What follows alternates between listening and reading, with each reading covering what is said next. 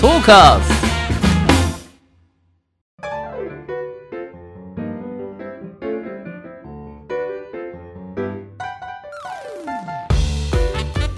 リスナーの皆様ご機嫌いかがでしょうか e スポーツキャスターの R ですアシスタントの中村優香です。アルさん今週もよろしくお願いいたします。お願いしますあのーはいこれまで R さんとお話しさせていただいてて、プロゲーマーの方のうんお話出てきますけど、そうですねあのー純粋にうんどうしてプロゲーマーの方ってうん変わった名前の方が多いんですか？ほう変わった名前の方多いですねうん、日常では聞かないようななんか字面の人とかも ちらほらいますよちょっとねね言え言えないようなね、は名前の方も。そうですよねはい、どうしてですか？えっとこれはですねおそらく、まあ、ここでも話してきたゲームの歴史みたいなのがちょっと関わってて昔ってそのみんな今の名前自分の R っていう名前もそうですけどプレイヤー時代に名乗ってた名前のまま活動してる人が多いんですよつまりプレイヤーだった時って20年前とか25年前とかなんですよねはい、でその頃の価値観でつけた名前であるということがまず一つうん、そしてその頃ゲーセン時代でどういう風なゲーマーがどういう風な扱いだったかっていうとやっぱコンプレックスをみんな持ってたんですよコンプレックスですコンかプ？レックスを持ってたはい。社会に対するコンプレックスを持ってあーただから名乗った時にかっこいい名前とかは持ってのほかだったんですよ痛いオタクになっちゃうあ、逆にですか？逆にはい。逆にじゃあかっこいい名前を名乗ってる人って本当にガチのオタクだったんですよね。はいお前がファルコンクロウみたいな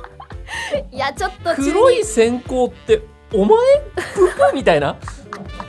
のが多かったんですよいやっやぱ中秋葉と二病か。味を感じますねうんはいだからなんかその中二病満載の名前っていうのは死んでも名乗っちゃいけないみたいなのがやっぱあって、はい、でその反動でうん、よくわからん名前はい、ちょっとなんか外した名前数の子とかわかんないよなんでお前数の子なんだとかなるじゃないですかっていうのが多く てあの、はうんい普通の名前の人って少ないんですけどたただだ、本名勢っていうのがいてその中でも本名勢はいはい、 「紅花」「梅原」とかうん、 「灰谷」とか「桃地」とかもそうなんですけどはい、その辺の人たちって本名なんですよ。で本名勢っていうのはそういう中二病とかかっこいい名前とかに全く興味がなく普通にゲームを真剣にやりたいっていう人たちなんではい、結構つい本名勢はほ強い人が多かった本当に強い人がはい、純粋にストイックにやったそうなんです。うんだけど、まあ、孫とか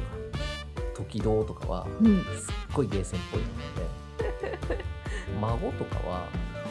の猪木のアントニオ猪木さんのモノマネが超うまくてなんかこうやって顎をこうやってやって、猪木っぽい顔が得意だったから、大会とかで勝ったらその顔で映ってたら「顎顎」って言われ始めたんですよゲーセンではあいだ名がね「あ顎」って言って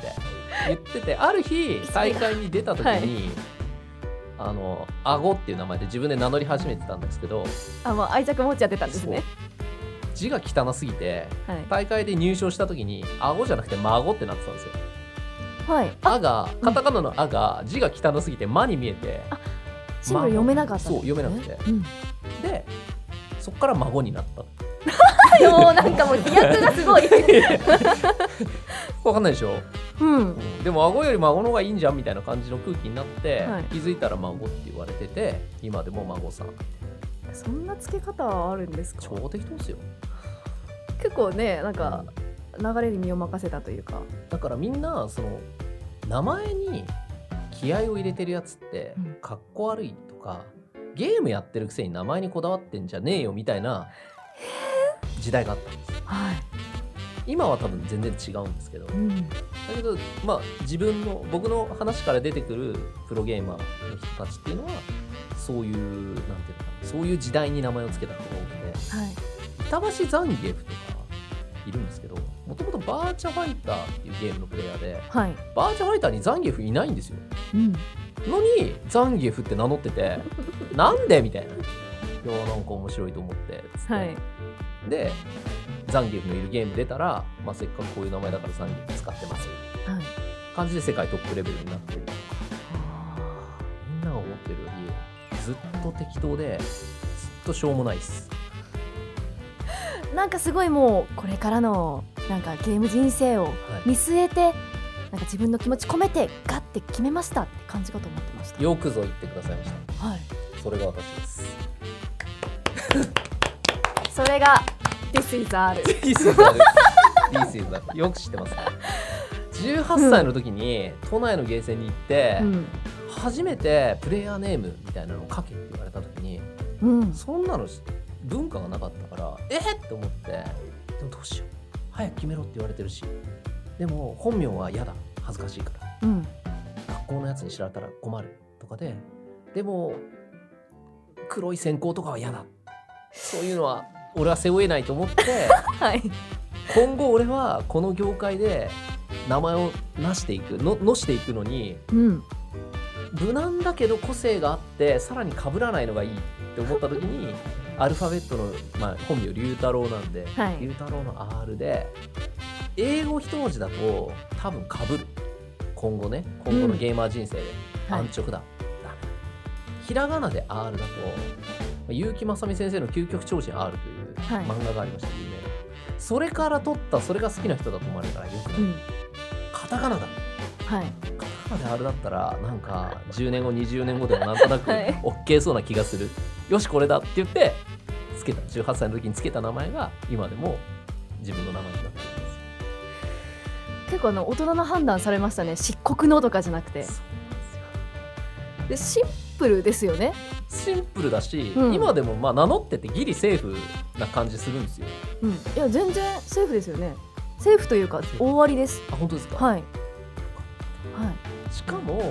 これ何がいいかっていうと本名じゃなくて自分は良かったなって逆に思っててはい。本名で例えばテレビとかに出てったら多分すごいその遠い親戚とかから連絡来たり遠い友達から連絡来たうんりしそうじゃないですか、はい。マジで何も来ないそれはそれで寂しくないですいか。やー寂しいよりも楽の方が勝ちますねあ何も来ないですよ、まあ、自分のことをね R として出会った人からはもちろん連絡来るんですけど、ーえお前誰みたいなやつからの連絡が来ないんで 俺本名じゃなくて気楽だなって、え。うん。そこはポジティブにはい。受け止めててああ。自分の名前としてはまあ悪くないっていう判じゃあ命名というか断、はいして20年経ってもうんお気に入りというか。まあまあまあ良かったなとう思ってますん。すごい覚えやすいですよね。あ本当で R さんって。しかもその発音っていうんですか。すはい、 R じゃなくて R さんって上がるのがはい、あ好きです。本当ですか、はい。ありがかっこいいですよね。発音本当です R さんって。とうはい。 R, R さんって呼ばれる時もあって、はい別にそれでもいいんですけど、まあ、一応自分で言う時は R です、うんはあい。と何ですかエ。ゴサとかするとクエリゴクリーピーナッツの R 指定さんと被るんです よはいはいはいはい。 R 指定さんはラジオとかで R さんって言われてはい。てであこの人と被るかと思ってで向こうのまあ R 指定だからなと思ったら、えっと、現場でご一緒したことがあって、はい。とある現場で R 指定さんと。で R 指定さんだっつってであ挨拶ご挨拶した時にあの向こうから「すいません」みたいなあの R かぶりでなんかツイッターとかで検索すると出てきちゃって「すいません」とか言うおっしゃってくれて「いやいやいやいやいやこっちです」みたいな「こっちなのさご迷惑おかけしてます」みたいな感じで。っていうやり取りができて俺はもう一発でクリーピーナッツのファンになって、はい。今でもカラオケとかで歌います、あ、かつてとか。うん合法とか。そうそうそうそう。かつてとか超練習した。え、そうなんですか。バリクソ歌いますよ。いや、エゴサすると出てきますよね。出てきます。でもそういう時何かであったまた違う R さんとは、うこん。のあいつもお世話になってますみたいなことができたらいいなって思ってます。ええ。 あ、でもそれも素敵ですよはね。い。名前のこうご縁というか。そうですそうえでえ、面白い。はいありがとうございまとす。いいうことでや変わった名前の方多いですね。そうですね、まあ名前は難しいはいはい、それでは中村さんこの「ゲーマーの流儀」とはどのような番組なのか初めて聞くリスナーの皆様のためにもご説明よろしくお願いしますはい、ゲーマーの流儀とはどんな番組かと言いますと e スポーツ実況のパイオニアと言っても過言ではない R さんからゲームにまつわるニュースの解説や最新情報ゲーム人生で学んだことプロゲーマーたちのすごすぎる実態などなどさまざまな角度からゲームの魅力楽しさをお伝えいただきますトーカーズはいそれではゲーマーズニュースからいってみましょうはい早速参ります本日のニュースは東大阪市とゲーミックが連携協定締結引きこもり相談で e スポーツを通じたコミュニケーション支援を実践というニュースですお ICT 教育ニュースによりますと東大阪市と日本学生 e スポーツ協会ゲーミックは9月24日相互に連携および協力し e スポーツに対する正しい理解を啓発するとともに引きこもり相談における e スポーツを通じたコミュニケーション支援に取り組むことを目的として連携協定を締結したと発表しました東大阪市では去年10月から引きこもり相談窓口を一元化し年齢を問わず引きこもり支援に当たっていますが引きこもり当事者へのアプローチの難しさなどの課題があったということです。えー今回の連携協定に基づき e スポーツを通じた引きこもり当事者へのコミュニケーション支援などあらゆる社会資源を活用し当事者へのアプローチや e スポーツを通じた社会とのつながり居場所づくりきっかけづくりを目的として部屋から家へ家から町へ町から社会へとつなげていけるような当事者に寄り添った丁寧な支援に努めていくということですおこれまたとても明るいニュースですねそうですね、はいなんと言いますかまああのーいろいろねこう突っ込みたいところはあるんですけど、はいただそのゲームが社会貢献に使われているという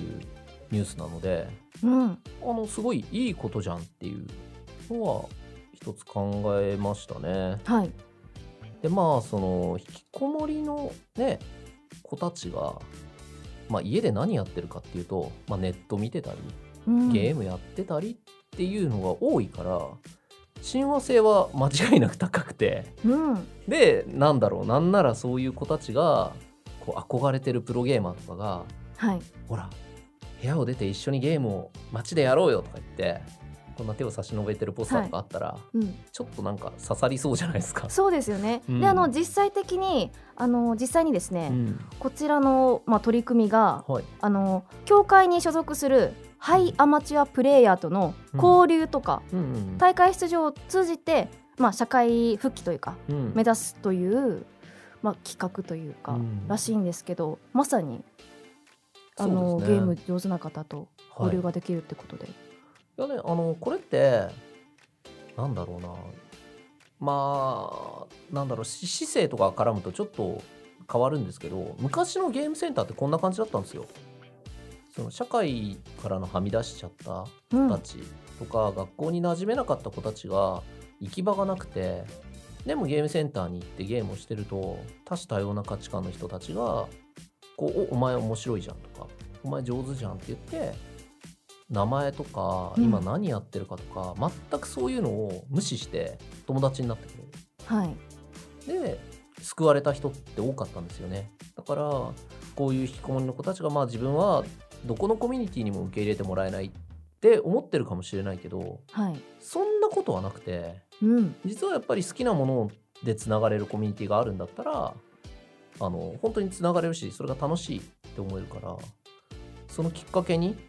なるんだったらすごいいい取り組みですよね。はいねあのー部屋から出ようっていう取り組みも素敵ですけどうんこのまたニュースがゲームってただ娯楽だけじゃなくうんて、社会にポジティブな影響をこううん与えてるんですよっていうのもまたいいですよね。超大事ですね、うん、そのゲームに理解のない大人層ってやっぱりこういうニュースを見てあなんかゲームはダメだけど e スポーツはいいものじゃんとか思ってくれたりすると思うんですよ。はいでその実、まあ、引きこもりの子たちに教えてあげたい今の格ゲープロたちの生き様を見てごらん君の10倍やばいよだけど今楽しそうだよ はい見てごらんこれでも大丈夫なんだよって言いたいいや笑顔で笑顔で今あー満先生面のめっ笑ちゃ顔笑顔ではい大丈夫俺が同じ年だった時うんマジで自分やばいと思ってたからはいでもうん意外にいけてるっつって、ううんん社会って意外にいろんなやり方あるよって教えたいです、うんうんその道を通ったねあの、うんまあ、ゲーム好きな方とかももちろんいらっしゃると思うので今はちょっとダメかもというかうん塞ぎ込んでいるかもしれないけれどもうんそういう同じ経験してる人を見てなんかこう新しい気持ちになれるというかポジティブになれるのも素敵ですね。なんかね結構塞ぎ込んでる時に吸収しまくった情報ってうん、実はすごい情報量だったりするんですよだはい、からそういう部分を受け止めてくれるコミュニティに出会った時にあ自分がやってきたことって合ってたんだって思えて救われたりします、はい、自分はそういう経験がありました、前回のねうんあのお話もありましたもんねうん、ゲーセンに行っていろんな人がいるんで、はい、うんやっぱり10代の頃とかって視野がどうしても狭いから学校とか自分が面してるコミュニティで馴染めなかったらもうこの世からこう自分が孤立しちゃってるって思いがちだと思うんですけど多種多様なね価値観が世の中にはあるんではいで多分そういう子たちってネットでそういう価値観を共有できる人のコミュニティとかに入ってると思うんですよ、だから表に出るきっかけがあれば人生楽しくなると思いますね。そうですねそれからもしかしたらこの支援を受けた人がうん、プロゲーマーになるっていう可能性もねえありますもんね。そしたらその自分の体験談からまたこう憧れられたり勇気をね与えるポジションになれるんでいいですよね。うんはい、いや素敵なニュースでした。以上ゲーマーズニュースでした。はいありがとうございました。トーカーズゲームに特化しまくりトーク番組「ゲーマーの流儀」続いてはこちらのコーナーです。中村優香の聞いてみましょおう。私中村優香が R さんに聞きたいことを聞くごくごくシンプルなコーナーでございます。はいでは本日の聞きたいことはゲームをしている中で受けた思わぬ恩恵ってはいありますか。ゲームをしていた中での恩恵、恩恵ですかはい。あー思わぬ。ちょっと多分思ってるのと違う切り口の回答になっちゃうけどいいですかはい。え何ですか何ですか。ゲームをしてたからこんなラッキーなことがありましたとかじゃなくてうん。思考ですね ちょっと重い話になるかも考え考方。え方はい。えっと特に対戦ゲームにおける考え方なんですけど、はい。昔自分がその二十歳ぐらいだった頃ってゲーム超強いやつってみんなゲームしかやってなくて不健康でうん。太ってるスーパーオタクのアイコンみたいな人たちばっかなんだろうなって思ってたんですよええ。だけど自分がある程度自信をつけて都内に行って超強いと言われてる人たちと会った時に思ったのはみんな超普通どころか、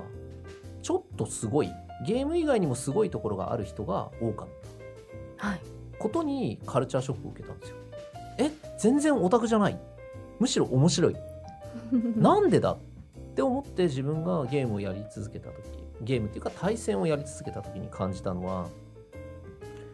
偏った思考だと壁に当たるんですよね偏った思考。そう偏った経験とか偏った思考でものを考えると要するに人間に勝つじゃないですか対戦ってはい。だから、えっと、思考が偏ってるとどっかで壁に当たって、えーそれ以上強くなれないんですよねだけど、例えばじゃあすげえ音楽頑張ってるやつとかだと別のアプローチをゲームだけじゃない別の視点から見て音楽ではこうだったからじゃあそれを活かしてゲームでもやってみようとかって言って柔軟な思考でその壁を越えていったりするんですよねうん、はい。だから他に1ゲー持ってる人とかがゲームめちゃくちゃ強いとかっていうのはよくあるケースでええ。それって思考が柔軟だからとかあこっちの自分の一芸の方で、えー持ってる考え方をゲームに生かしてっていうことだったりするんですよ。ーうんでじゃあゲームを試行錯誤して強くなっていった先に何があるかっていうとえー問題解決能力が超上がるっへえはいていうことがあって、はい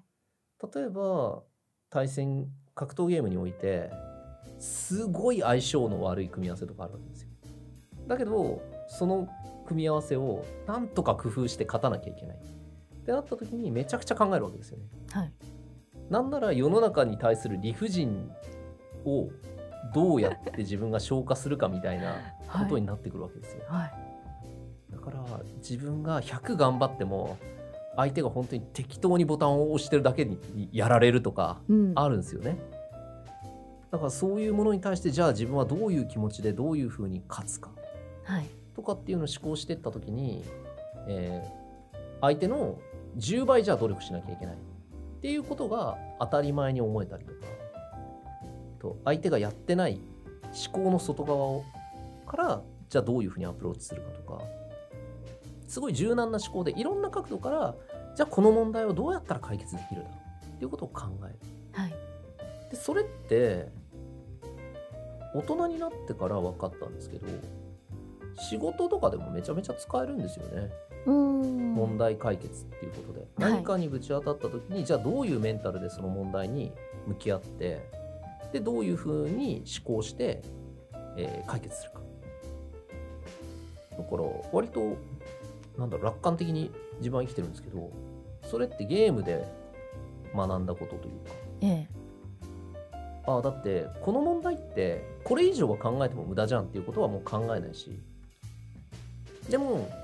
えー考えられて自分ができる部分はできるだけ詰めよう、でその上で提出してダメだったらそれはもう縁がなかったってことで諦めがもうつくっていうような感じの思考ができるようになったんですよゲームで培った思考力そうですそうです、で割と強いプレイヤーってその思考哲学みたいなのが結構違ったりするんで、ええいろんな強いやつと話してるとあそういう考え方するんだとか超合理的な人とかもいるし、すごい感覚的な人もいるしいろんな人がいてあいろんなアプローチがこの世にあるんだなって分かるとじゃあこの問題については誰々みたいな思考で向き合ってみようかなとかあトレースできるはいようになるわけですうよね。んそしたら大体解決できない問題っていうのはほとんどない。よっぽど理不尽なこととはかい以外は、大体自浄作用で消化できちゃうんですよ。うんそしたらなんか楽に生きられるようにな る。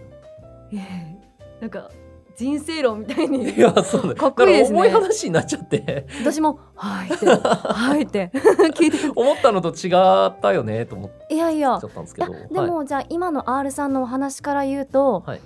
俺はこれでいくぜ俺のやり方が一番正しいぜっていう人は、はい、こう、まあ、ゲームにもはい、はい。ちょちょっと強くないというかあの強かったとしても限界があるとと思うんですよね。それで突き抜けられる人は本当に才能のある人だと思うし、それはそれで強さなんですけど、いでも普通の人ってどっかでつまずいて、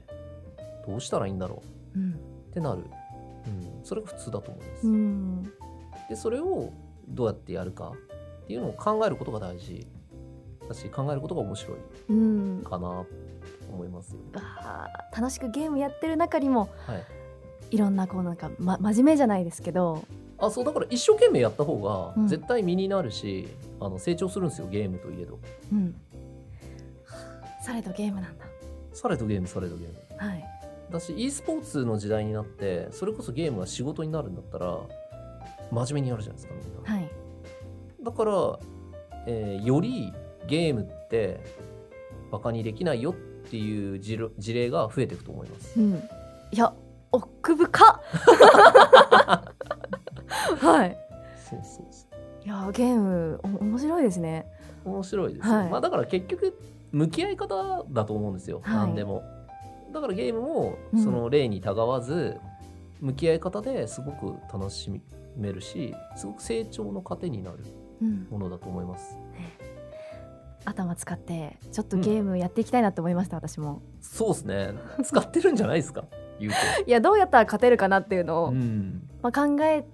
て言いますけれども、ん人生論にそれが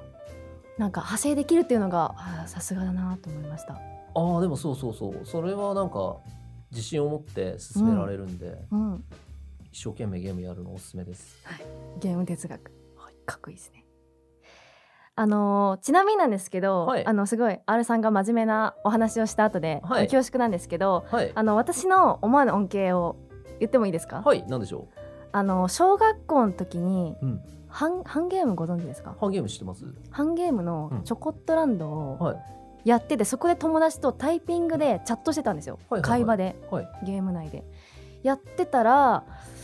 あのー小学校中学校の、うんあのーパソコンの授業のタイピングテストでスターになれたっていうああでもめちゃめちゃいいじゃないですか。いやでも確かに、うんそうやって思うと、うんゲームが、まあ、それこそ今も仕事でパソコン使ったりするじゃないですか、うんあ役立ってるわ全然役立つし、んその成功体験ってもしかしたらめちゃめちゃ人生に影響を与えてるかもしれないじゃないですか。うんあ気持ちいいみたいなはい、勉強頑張ろうとか、はいなん何々頑張ろうにうん成功体験ってやっぱそういうものだと思うんですよだからめちゃめちゃいいんじゃないですか、うん、意外にもゲームでの成功体験確かに気持ちよかったですあそうだもう一つですね、はい R さんにお聞きしたいことがあって、はいなんでしょうあの格闘ゲームのはいプ、ロモーションビデオはい、めっちゃかっこいいじゃないですか確かにあれってどうやって作られてるんですか格闘ゲームのプロモーションビデオ例えばうんとはいあのストリートファイター5のはいアーケードエディションはいの PV がはいめちゃめちゃグラフィック綺麗ではい冒頭にこう雨が降ってるシーンがあるんですよはいはいはいはあれえ実写化ってくらいい確かに綺麗で確かに綺麗ですねどうやって作られてるのか不思議に思いましたあれはでも本当に CG で作ってますし今の格闘ゲームって、えっと、モーションキャプチャー技術が超発達してるんで、はい実際にその武道の達人の方とかにこうやってモーションキャプチャーつけてで実際動いていただいてはいでそれをもとに、えーモーションを作ってキャラクターのモーションを作ってうん乗せていくっていう作業工程なんですよ、はいだからああいう PV 人が本当に動いてるみたいな PV っていううのは、んそういう技術を使っててカプコンさんで言うと、まあ、ストリートファイター5ってカプコンさんのゲームじゃないですかねバイオハザードとかうんあとモンスターハンターとかすごいじゃないですか CG、はいグラフィック技術がだかうんらやっぱああいうものの資産がしっかりあるところなんで格闘ゲームでももうそれがバリバリ出てますよねあとこのはい PV 見て一個いいですか、はいチュンリーが可愛いチュンリーが可愛い可愛い確かにチュンリーとかまああのー普段のゲームの中で見て見るとえっとなんだろうな横からしか見れないチュンリーが 3D で見れるっていうのはすごいあのー PV のいいところですよねはいでえっともっと言うと、えー PV ってああいうキャラクターがこう動いてる PV もあれば最近で言うとイベントの、えー PV っていうのもあるんですよイベントの PV ですかはいはい、プロモーションビデオでそのイベントにどんなプレイヤーが出てきてそいつがどんなやつかみたいなのをは表す PV があるんですよあはいじゃあその PV を一回はい見せるんではいそれを見た上でまた話を続けましょうお願いしますいい PV があります。トーカーズはい、ということで、今です ね、えっと、中村さんに、まあ、あの、格ゲー界の PV ということで、まあ、そのプレイヤーがね、こう、どんなやつが出てきて、どんな戦いをするかっていうのの、まあ、その盛り上げるための PV の、まあ、一例として、今この場でですね、オジリーグ3の、うん、えー PV を見てもらったんですけど、はいい、かがでしたかいや濃 い皆さん濃いやばいよ、おじさんいっぱい出てきたでしょいやもうイケオジがいっぱいいや、であの皆さだかんら一言ずつね、はいあのオジリーグへの思いを、はいあのおっしゃってるんですけど はい、いや R さんやっぱ、はい。かっこいいですねいや大鳥こ う一応そうなんですけど、はいあの時は一応前回優勝だったんで、はいどんだけ生きろうかなって思った時にいきなり英語で喋り出すっていうのをやった回だったんですよね、ちょっとあの海外の方混じってるのかなと思ったんですけどいやでもな声が R さんだってそうですねはい、っていうやっぱちょっと変化球を投げてみたうん、回で、やっぱあれぐらいやると、こいつらが全員で戦うってうん何が起きるんだろうってちょっと思うと思うんですよ。はいでしかもあの PV ってどっか業者に頼んでるじゃなくてあの PV の中に出てきた石井プロっていうはい、丸眼鏡かけたおじさんがいたんですけど、あの人が作ってるんですよ。そうなんですかはいじゃあええ業者さんじゃなくてもう趣味というかえっと、もともとそっちの映像制作で働いてたんですよね。もともとはバーチャファイターっていうゲームのプレイヤーが、まあ、そういうのが好きで、で、映像制作のプロの道に行って、で、最近はフリーになって、えー活動してる。はいっていう中で、おい、石井、お前映像作れるんだから作れよって言われ て、なんだよとか言いながら、作って出てきたのが、はいあれっていう、ちゃんとクオリティがあるっていいやう。クオリティ高いですねはい。 あのースストリートファイターをはいあんまり詳しくないよっていう方でも、うんこの PV を見せられたら、うんえ見るわってな りますこの人たちが一体試合になったらどんな戦いをするのかはい。見てみたくなりますね本当ですかはいそれはね多分作った側も喜ぶ一言ではいなんかやっぱりその格闘ゲームって分かりにくかったりとかそのゲームを知らないと見れないとかっていう風に言われたりもするんですけど最近だと、まあ、格闘技の PV とかもそうなんですけど結構選手をこうクローズアップしてうんでこいつらがやるんだぞっていうのを盛り上げるじゃないですか。で最近は PV っていうものも大会前にできて作られて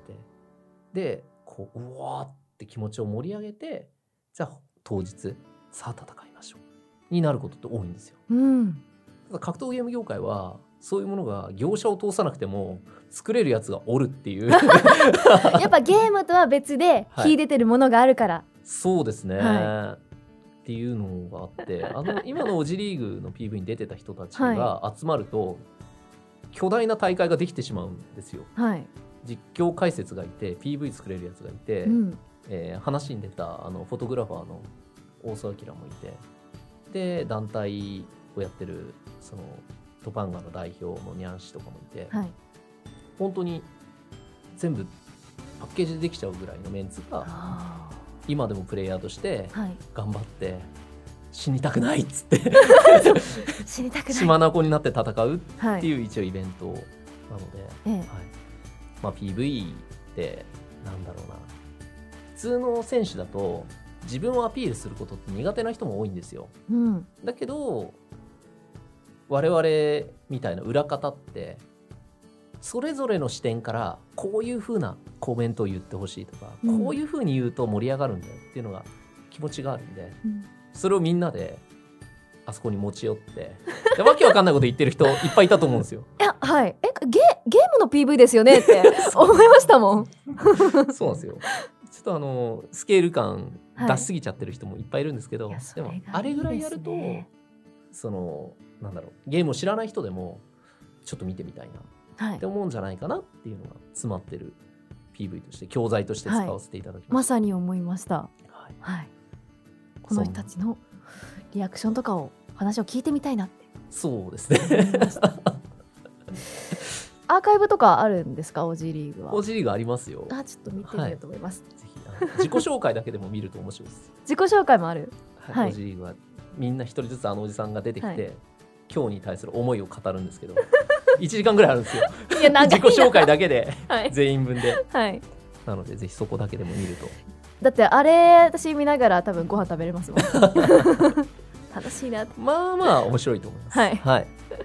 ありがとうございまありすがとうございます以上中村優香の「聞いてみましょう」でしたドーカー